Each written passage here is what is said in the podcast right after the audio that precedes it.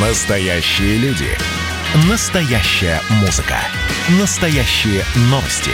Радио «Комсомольская правда». Радио про настоящее. 97,2 FM. эм. Взрослые люди. Тут-то Ларсон и Валентин Алфимов обсуждают, советуют и хулиганят в прямом эфире. Продолжаем разговор. Да, продолжаем разговор про ковид и вакцинацию. Очень интересный документ, доклад эм, был сделан э, и э, отправлен в НИИ Минздрава. А, Значит, э, Центральный НИИ организации и информатизации здравоохранения Минздрава предложил лишить стимулирующих выплат за борьбу с COVID-19 тех медиков, которые отказываются от вакцинации. И это как раз Да. в ту степь, про которую мы с Тут и Ларсен тут периодически говорим. Я, конечно, отстаиваю, что нет, заставлять никто не будет э, вакцинироваться медиков и врачей. А тут и говорит, да нет, вот есть э, вся, все возможные Тревожные варианты. звоночки, да, да. все Ну, возможные потому варианты для того, что- чтобы заставить, заставить Как бы за- обязательно вакцинироваться. Да, как бы заставить не можем, а денег не дадим. Вот примерно так, такая история. А, а, значит, э, э, ну, формулировка на, э, следующая. На наш взгляд, необходимо установить условиям получения определенных мер социальной поддержки медицинских работников прохождение ими вакцинации против COVID-19. Авторы отмечают, что исключения могут быть сделаны только для а, тех работников, у которых есть объективные противопоказания. Ну, в общем, Правда, здесь по- какой можно вывод сделать, да, что заставят заставить. Либо э, как бы вы не получите денег, либо вакцинируйтесь, да. И это, ну, слушайте, я, честно говоря, в шоке от такой истории. Правда. Не, ну, помощник я- министра здравоохранения России Алексей Кузнецов э, говорит, что м, они изучают все мнения экспертов, но вакцинация россиян, входящих в группу риска, в том числе и медработников, хоть и является важным эффективным инструментом их защиты, но все же э, э, мы должны придерживаться принципа добровольности. Потом еще э, э, директор Центрального НИИ Организации информатизации здравоохранения Ольга Кобякова сказала, что эта инициатива не является официальной позицией института. Но я считаю, что если об этом заговорили, то а, такая идея вполне может породить реальные последствия. То есть, да, есть выплаты, их продлили.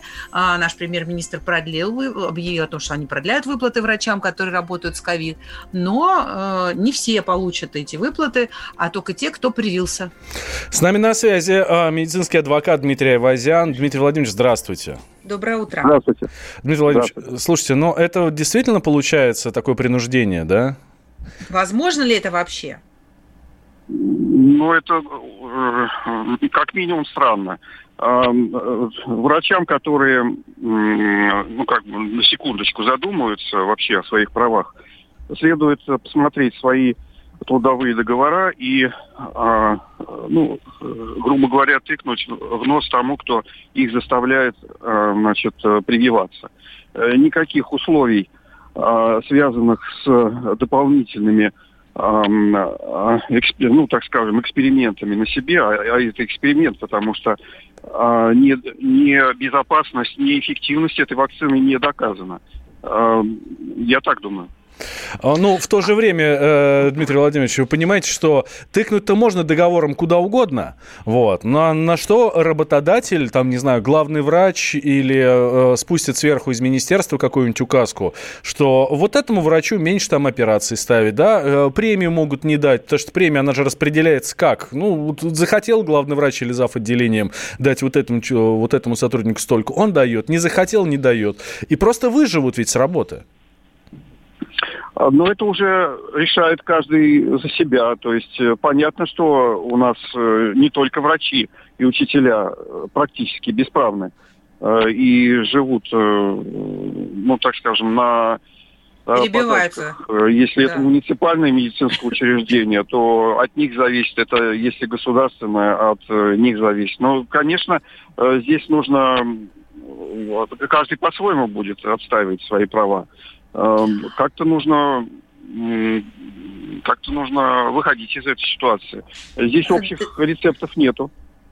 Дмитрий Может Владимирович, быть, а вот да, может как быть... вариант, э, может быть коллективный иск, кстати, от эм, эм, работников медицинского учреждения. Не, не то, что там вот какие-то требования какие-то совершенно бессмысленные заявления и так далее. Нет, просто собираются 10-20 лет работников и подают иск, э, не, не, не спрашивая работодателя в суд, подают, подают иск о восстановлении своих прав и все. А, ну вот смотрите, у нас было громкое дело, да, громкая история с а, гениальным хирургом, который пересаживал почки грудным младенцам, да, и там вроде, ну просто очень, очень широко это обсуждалось, и, и поддержка была всесторонняя со стороны общества, и с огромным трудом человек сохранил а, свою деятельность, и то, по-моему, ему все равно пришлось пере, перевестись в другое медицинское учреждение, то есть там была целая кампания в его защиту и поддержку, вся благосфера бурлила, и журналисты и так далее. И все равно были какие-то препятствия, и человек там, а, ну, несколько операций не сделал, которые он должен был сделать, и даже, по-моему, а, кто-то из младенцев в ожидании этой почки не, ну, до, до нее не дожил. А вы говорите об обычных да. медработниках в обычных учреждениях. Мне кажется, это не Нет, так... Это тут, тут э, смысл-то в чем? Что если это будет коллектив, коллективный иск, то всех не уволят. Понимаете, если это будет один, а, два-три человека, а, здесь риск больше, что вот действительно невыносимые условия труда там переведут на другую работу, это все, это все понятно. И, и тут возникает вопрос восстановления прав по суду. Конечно, в регионах и суды тоже имеют, а, так скажем, административное давление со стороны администрации, в том числе и департамента здравоохранения. Э, это, это нужно тоже, нельзя это не это списывать со счетов. Дмитрий Владимирович, может быть, профсоюз э, озаботится этой проблемой и поможет врачам? Вы имеете в виду какой профсоюз? Ну, профсоюзы медиков. Номинальный или профсоюз Васильева? Я не знаю. А, честно говоря, ну, не, не знаю, но у медиков же есть профсоюзы, которые, по идее, должны заботиться о врачах. Да бросьте вы, какие профсоюзы? Угу. Это, это номинальная э, структура, которая ни на что и никогда не влияет. Нет, это, это забудьте, этого не будет. В общем, придется, Они придется под врачам... административным давлением 100%. Придется врачам самим заботиться о своем собственном здоровье, как бы это ни странно показалось. Да? Спасибо большое. А, с нами на связи был медицинский адвокат Дмитрий Айвазян. Ведь ситуация очень непростая, но э, если, э, скажем так, собраться коллективом, то ее решить можно. А тем временем... Да, но я повторюсь, да. что пока, пока не официально ни Минздрав, ни вот этот НИИ, там, э, информатизации чего-то там, э, э, в недрах которого зародилась эта инициатива, не, не подтвердили, значит, это как, как какой-то факт, да, просто это всего лишь инициатива, Будем надеяться, что это инициатива просто да. как, как какого-то из сотрудников, да? Ну, ну звоночек вот это, тревожный. Да. Тем временем Родион Газманов решил испытать на себе вот эту вакцину от коронавируса. Вокруг меня все начали заболевать массово. Круг коронавируса вокруг меня сужается. Я решил пойти на упреждение. И когда поступило предложение принять участие в испытаниях, я его принял и, соответственно, привился. Разумеется, как у любой вакцины, здесь есть побочка. Это выражается в... у всех немножко по-разному, но практически ощущение, как будто простудился. То есть немножко болят глаза, чуть-чуть першит горло, быстрая утомляемость первые пару дней. Первую ночь был озноб вот, может быть, сверх нормы то, что больше, чем обычно, болит место, куда делали укол. Я родителям сказал о своем решении, они, конечно, волновались, вот. Но отговаривать меня не стали, сказали просто, что они за меня беспокоятся, и чтобы я аккуратно принимал решение. Все больше звезд, и э, наших знакомых в том числе э, испытывают на себе вот эту вакцину от коронавируса. Слушайте, ну, может быть, не так все страшно. Да, Со... напомню, что вчера нам рассказал Александр Коц, наш спецкор, что он тоже испытывает вакцину на себе и все нам расскажет. Но вы же взрослые люди. И давайте мы сейчас э, проведем ну, достаточно объемную беседу про... О нашем будущем, в котором теперь возможно все. Раз. И сделали некий прорыв. Вот сегодня мы хотим поговорить, прорыв ли это, почему так много шума. Вся страна слышала об этом. Есть те, кто смотрят в небо и мечтают о звездах. Комсомольская правда. Это радио. Взрослые люди. Взрослые люди. Тут-то Ларсон и Валентин Алфимов обсуждают, советуют и хулиганят в прямом эфире. Да, возвращаемся в прямой эфир. Радио «Комсомольская правда». Валентин Алфимов, Тута Ларсен здесь, дорогие друзья. Эм, смотрите, мы тут в прошлой части говорили про, э, про Родиона Газманова, у которого першит горло, небольшой озноб, болят глаза, потому что он э, испытывает на себе вакцину от коронавируса. Вот, э, вписался тоже вот в эту историю, в э, испытание, да, в третий этап испытаний нашей вакцины от коронавируса, «Спутник Ви», так же, как и наш э, спецкор Александр Коц, который чувствует себя сильно лучше, у него уже вся побочка уже прошла. Обязательно э, нам расскажет Саша, как у него вся эта история проходит.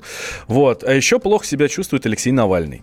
Но он ну, чувствует ну, не, себя ну, сильно лучше. лучше. Да, сильно лучше, чем раньше. Это правда.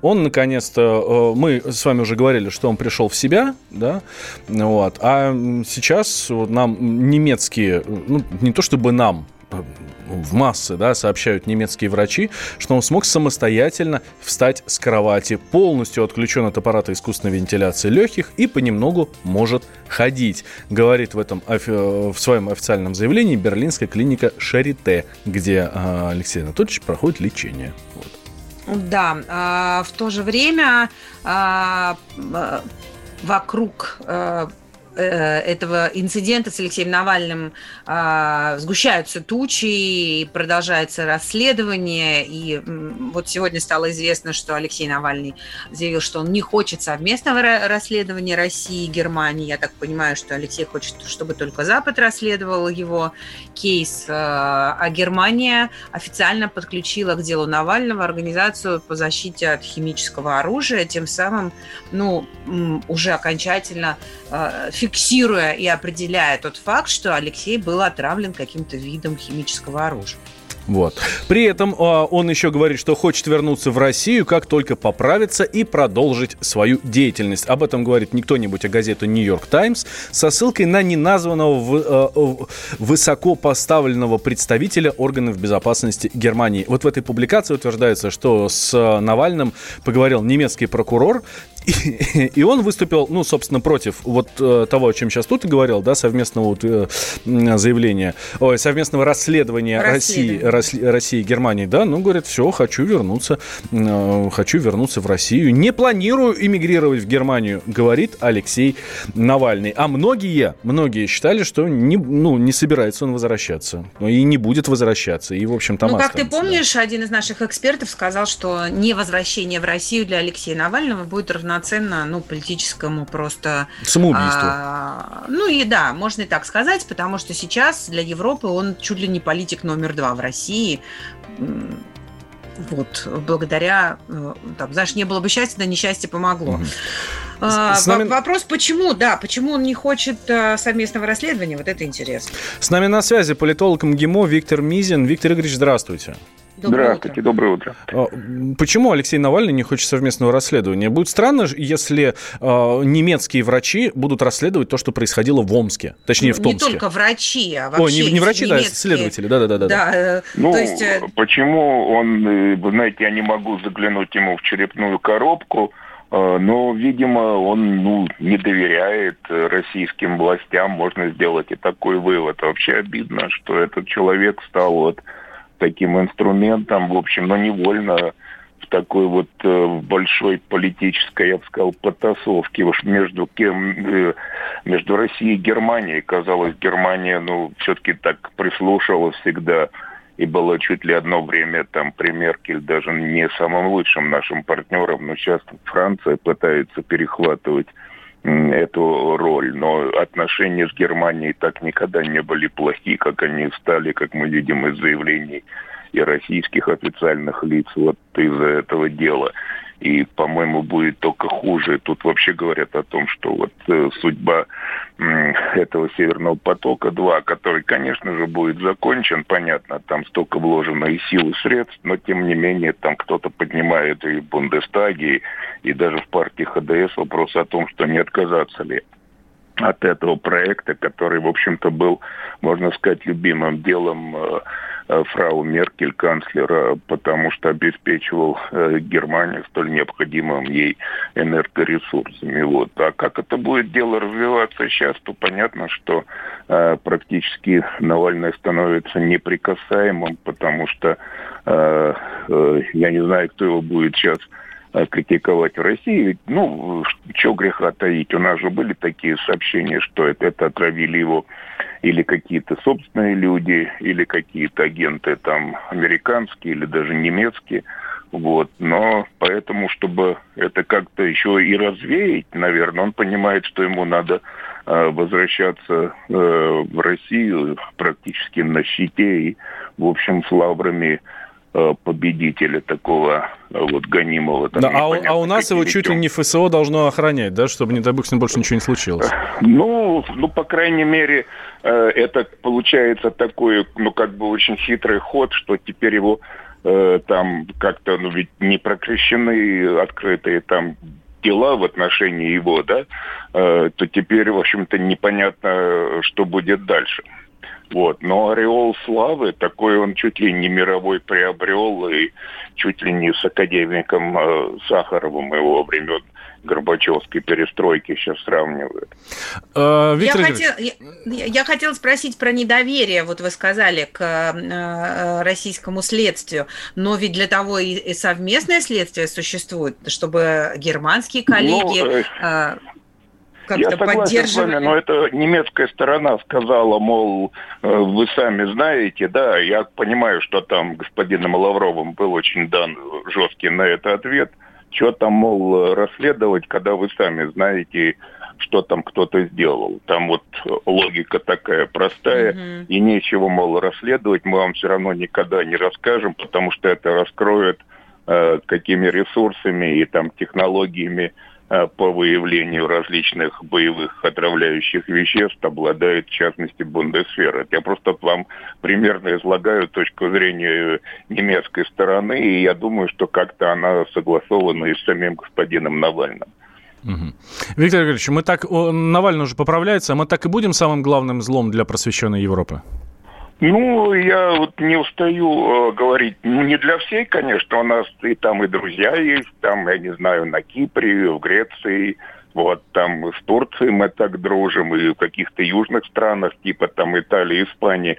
Но вот ведущий политический класс Европы, насколько я это понимаю из контактов живых, которые были до этого вируса, да, считает, что Россия вот не прошла этот демократический э, транзит, не было там ни запретов на профессию для деятелей старого режима, ни там исключения силовых структур, как случилось со Штази. Надо, мол, ждать, пока этот режим не переменится, сколько они будут ждать, я не знаю. Да, в общем, она остается таким главным злом, и поэтому э, остается только ждать и все новых и новых санкции. К сожалению, это у нас с ними получается диалог глухих. И такие дела, как вот дело Скрипалей с англичанами или вот это дело Навального, они, конечно, ничего хорошего не прибавляют.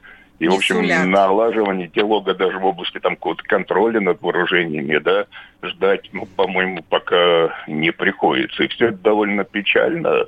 Вот, хотя там все время и заявляется, как и с нашей стороны, о какой-то готовности к диалогу, но диалог этот больше похож на диалог глухих пока что.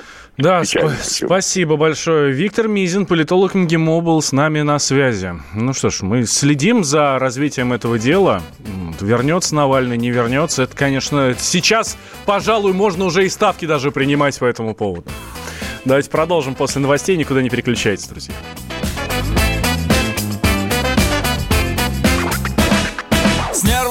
Что-то совсем хреново. Видимо, перетерся последний Я готов задушить любого. Окажись он в моей передней Мне как-то бросило не в попад. Диетолог, соседка Зина Ты ведь совсем не психопат. У тебя накопились токсины. Накопились токсины. Накопились Накопились токсины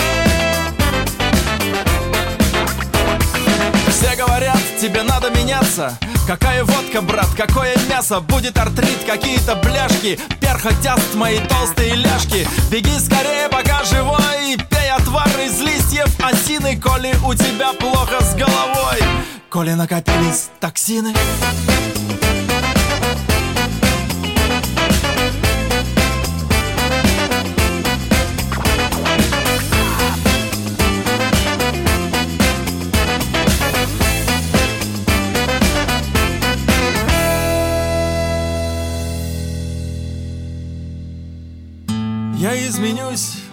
я стану кремень. Теперь-то точно все будет ништяк. Только пророщенный так его ячмень. Только листья спаржи натощак. Поза лотоса, любимая поза. Компот из корочек апельсинов. А по утрам на пробежку в лосинах. И никаких токсинов. И никаких токсинов никаких И никаких токсинов Эх, мама Приготовьтесь, встаньте прямо. Первое упражнение – ходьба на месте. Вдохните. Шагом марш. Проделайте водную процедуру. Настоящая музыка. На радио «Комсомольская правда». Взрослые люди. Взрослые люди. Тут-то Ларсон и Валентин Алфимов обсуждают, советуют и хулиганят в прямом эфире. Хорошие новости. Минтруд э, рассказал, каким будет мат-капитал в 2021 году. Значит, э, на первого ребенка он вырастет до 483 882 рублей, а на второго до 639 тысяч 432 рублей. В общем, какие-то очень серьезные деньги. И, кстати, а, а, еще а, внесли поправки в способ ну, употребления, использования, вложения материнского капитала. Теперь его еще и можно будет потратить на газификацию жилища. Вот, это, кстати, очень важно, дело дорогое, особенно в регионах. Вот, и как раз примерно весь мат-капитал на все это дело и, и может пойти. Ну ладно, мат-капитал мат-капиталом, мы все к нему привыкли, это, конечно... Это, конечно, хорошо, многие его Мы все получают. его уже получили и потратили. Ну да, кто-то потратил, кто-то нет. А тем временем вполне возможно совсем скоро появится не только мат-капитал, но и отцовский капитал. Губернатор Ульяновской области Сергей Морозов захотел ввести региональный отцовский капитал для многодетных семей. Буквальная цитата а, в- вот по губернатору, самый весомый из вновь принятых мер может стать отцовский семейный капитал при рождении третьего и последующих детей в семье. Еще глава региона говорит, что подобный проект планируется осуществить в рамках программы «Многодетный регион». И, кроме того, э, отмечает губернатор, следует оказать помощь и женщинам старше 35 лет. Нужен Ну, или нет отцовский капитал? Завидую теперь ульяновским э, отцам и женщинам старше 35 лет, проживающим в этом регионе. Потому что, конечно же, он нужен. Ну, ка- как, а как? Конечно. Ну, даже если э, мужчина достаточно зарабатывает неплохо, да, но у него трое детей, и, скорее всего, его женщина не работает, он один содержит семью, и мы все знаем, сколько это стоит. Да, да, и, безусловно, мужчине в такой ситуации необходима помощь и поддержка, и было бы не лишним деньгами тоже помочь. Но такое количество ограничений во всех вот этих вот историях с многодетными семьями, такое количество норм, такое количество правил, что для того, чтобы получить вот этот самый материнский, ой, отцовский капитал или там банально быть признанным многодетной семьей, надо, я не знаю, там почку продать, потому что без этого никуда. Там Почему это? А в чем, в чем проблема? Ну, если у тебя трое детей, ты многодетная семья. А если у тебя трое детей от разных женщин, то ты не многодетная семья. Это да. Ты не можешь быть многодетным отцом, при том, что ты все, там любишь всех своих детей, которые у тебя остались от прошлого брака, которые у тебя есть от нынешнего брака. Ты их любишь, уважаешь, странно, содержишь, кстати. поддерживаешь. Но ты не можешь стать многодетным отцом, да, и получать льготы, как, как положено многодетному отцу. Хотя ты выполняешь все свои функции и обязанности, да. То же самое и здесь сейчас с отцовским капиталом. Здесь э, есть ограничения как раз. Ты не можешь получить отцовский капитал, если у тебя трое детей от разных женщин. И я не понимаю, почему так происходит. Что за, э, не знаю, что за... Дискриминация, Ну, да. дискриминация, да, наверное, так. С нами на связи Сергей Рыбальченко, это председатель комиссии общественной палаты по демографии. Сергей Игоревич, здравствуйте. Здравствуйте. Здравствуйте. Как вам, Здравствуйте. как вам идея ульяновского губернатора?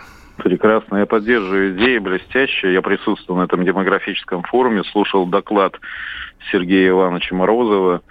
И я считаю, что в этом докладе, помимо а, его предложения ввести региональный отцовский капитал, это, в общем-то, поддержка тех инициатив, которые год назад обозначила Общественная палата Российской Федерации, есть много еще других важных инициатив, в частности, открытие регионального фонда «Будущее поколение», ну и многие другие.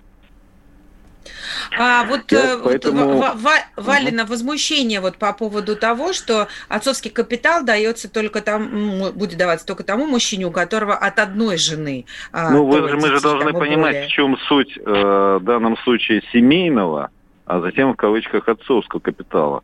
Мгм. Поддержать прежде всего семью устойчивую, где все дети родились в одном браке. То есть поддержать того отца, который не бегает по разным женщинам, а все-таки в одной семье, в одной крепкой семье. Что касается поддержки возмущения, связанного с тем, а Сергей как Игоревич, вы так ребенок- говорите? Сейчас вы меня, вы меня подождите, вы меня не Давайте. слушаете? Да, дослушайте, пожалуйста. Де- Дело в том, что на уровне, на уровне большинства регионов существует материнский региональный капитал, который выплачивается на третьего и последующих детей. И поэтому третий ребенок и последующие дети, они все равно получают поддержку от региона на сегодняшний день.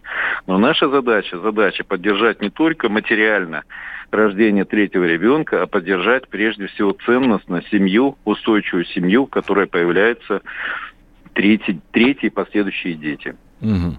Ну вот вы так Вот говорите, что мужчина, который бегает от одной женщины к другой, слушайте, во-первых, эм, распад брака бывает по разным причинам, не потому что мужик бегает туда-сюда.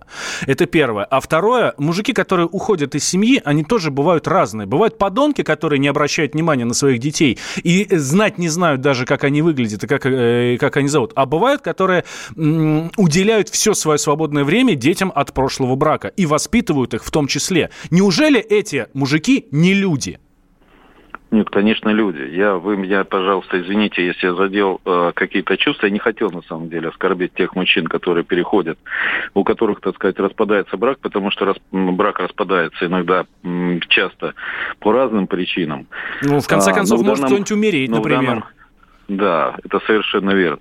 Но в данном случае я э, объяснил, почему мы, при- мы предлагали такое решение год назад в общественной палате, в нашей комиссии, презент- когда, э, когда вы выступили с докладом «Демография 2024. Как обеспечить устойчивый естественный прирост», мы прежде всего обращали внимание на то, что часто инициатором э, рождения третьего ребенка и по опросам является отец. Но Мгм. важно все-таки нам поддержать не только отца, важно поддержать многодетную семью, в которой мы не будем считать, этот отец достойно или недостойно выполняет свои условия, а, платит ли он элементы там предыдущей семье, насколько э, он, э, скажем, ответственно к этому делу подходит. Потому что как только мы начнем обсуждать эти вопросы, а мы, я вам могу сказать, что они возникнут в своем множестве, так тут же мы саму идею отцовского капитала сильно дискредитируем. Поэтому если мы хотим все-таки говорить об о том отцовском капитале, который поддерживает а, не только материальное положение семьи, в которой родился третий ребенок, но и статус отца и ответственное отцовство, вот в этом смысле мы предложили предлагать выплачивать отцовский, вернее, а, давать право на получение отцовского капитала при рождении третьего ребенка в семье. третьего ребенка в одной семье. Да, мы понимаем, что в данном случае возникает ситуация, когда другие семьи не получат материальной поддержки, но мы-то и не ставим задачу получить, дать всем семьям ту материальную поддержку при рождении третьего ребенка, поскольку эта задача решена уже другим инструментом, а именно материнским капиталом на третьего ребенка, который выплачивается в большинстве регионов, и земельными участками. У нас задача все-таки здесь поддержать прежде всего ответственное отцовство и статус отца, когда появляется третий ребенок в одной семье. Спасибо, Спасибо большое. большое. Сергей Рыбальченко, председатель комиссии Общественной палаты по демографии. Я что-то слушаю, понимаю, что я в каком-то не том регионе живу, Валь. Мне за третьего ребенка ничего не предложили. Ни материнский капитал, ни участок земли. Все сама-сама. Руку... И уж отцовского капитала нам точно не дождаться. Руку пожали. Аминь, брат. И, и муж сказал спасибо. Ну вот и все. Да, да, именно так. Ну, главное, что муж сказал спасибо. Да. Давайте вернемся через пару минут. Вы уже взрослые люди. Пора уже составить бизнес-план. А вот о чем люди хотят поговорить, пусть они вам расскажут, о чем они хотят поговорить. Здравствуйте, товарищи! Страна служит!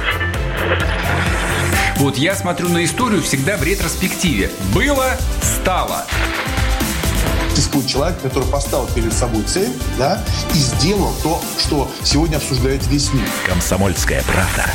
Это радио. Коридоры власти.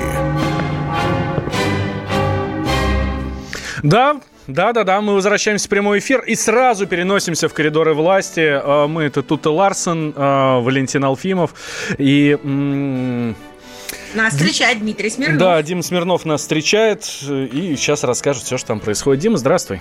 Привет. Доброе утро. Не узнал, да? Богатым буду.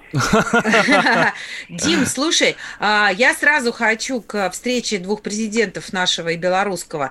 А, э, четыре часа они разговаривали.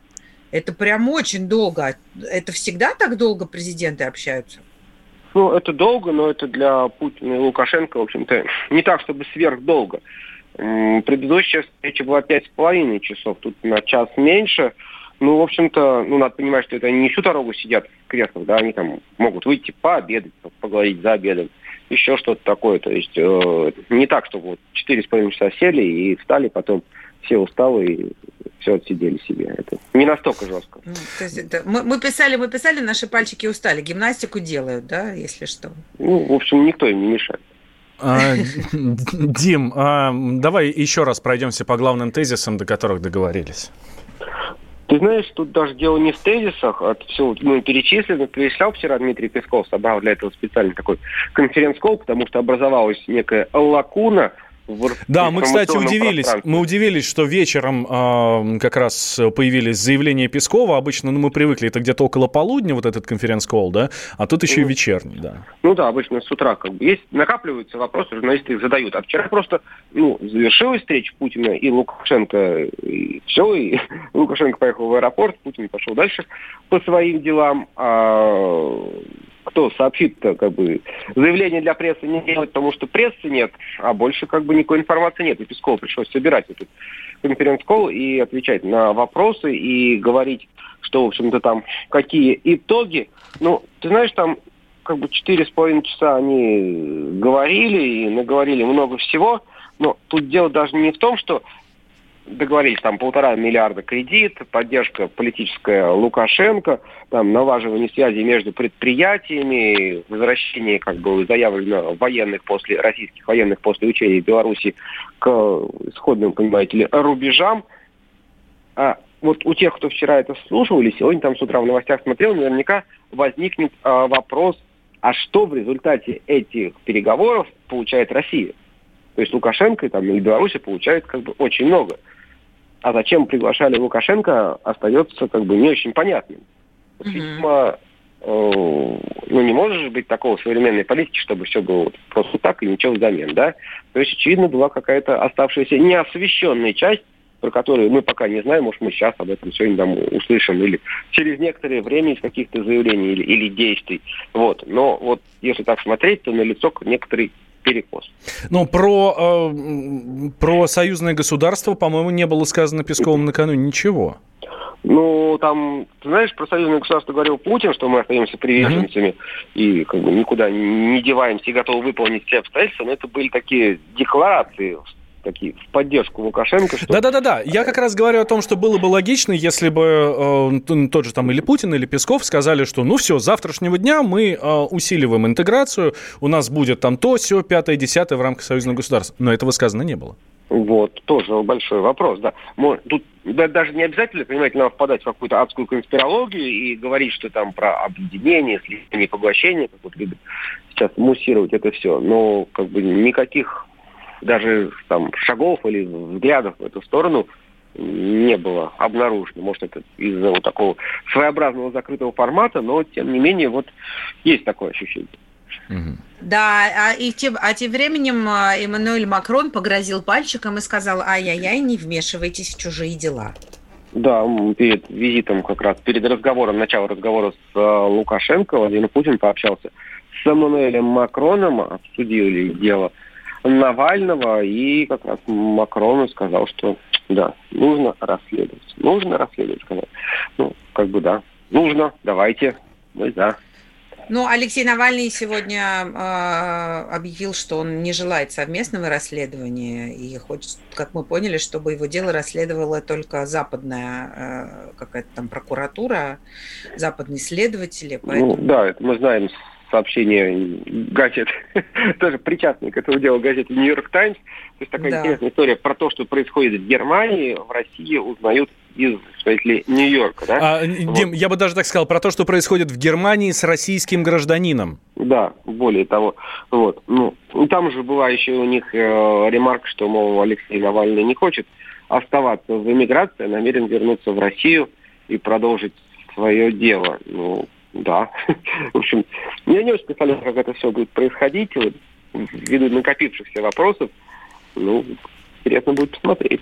Дима, а зачем... А интересно, э, прости, я, я, я хотел сказать... Ну, давай, Валь, давай. Да, я хотел спросить, зачем звонил Макрон? А, и заранее было известно? Или это специальный звонок вот перед визитом э, Лукашенко Путину, да, чтобы там э, высказать свою позицию, ну, позицию Европы, наверное, вряд ли Макрон высказывал позицию именно Франции, скорее там позицию какой-то объединенной Европы. Вот перед этим визитом, типа, вот вы, Владимир Владимирович, подумайте, но у нас вообще вот такие тезисы по вашей встрече и по ситуации с Беларусью ну, такая точка зрения тоже, кстати, имеет право на существование, но обычно просто разговор не просто так вот в Кремле звонил телефон или даже uh-huh. в Бочаровом ручье, да, разговоры э, как-то они согласуются заранее и по тематике, и по времени.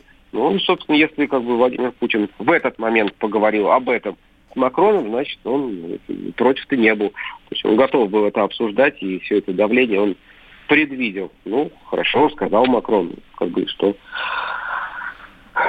а я хотела слушает, еще... доест в хорошем смысле этого слова. Да, да. Вот еще интересная тоже история с интервью Светланы Тихановской э, американской прессе, где она э, еще до того, как э, Путин с Лукашенко встретились, заявила, что о чем бы они там ни говорили, это все не считается, знаешь, это все не имеет легитимной никакой, значит, легитим, никакой легитимности не имеет, и, в общем, какие бы договоренности не были заключены, а, это все не принимаем. Да, и более того, там она сказала, что полтора миллиарда, которые вы даете, лично Лукашенко, Путин вам и отдает, понимаете, а не белорусский народ. Ну, тут как бы можно оставить за скобками э, там, и правомощность, и вообще возможность таких высказываний. Каждый, в конце концов, может высказывать как хочет, но ну, как-то это надо, может, немножко надо было понимать, что в этом случае, как минимум, в России появился э, повод э, поддерживать Лукашенко на полтора миллиарда долларов сильнее, а не допустить того, чтобы снова пришла Тихановская, которая эти деньги не вернет. Да, ну вообще очень показательно, что э, э, вчерашняя домохозяйка пишет статьи в Нью-Йорк Таймс и да. делает Видишь, такие вот, заявление. А кто-то сомневался в ее, да, а кто-то сомневался в ее политическом весе, понимаешь, и говорил, она всего лишь домохозяйка. Да. Дим, если коротко, сегодня что? Сегодня Владимир Путин по телесвязи как раз запустит еще несколько медицинских центров, которые были построены по этой экстренной программе Министерства обороны, там, в Псковской области, в Туве. Ну, в общем, вот военные будут отчитываться докладывать Путину, как быстро и хорошо они все построили в очередной раз.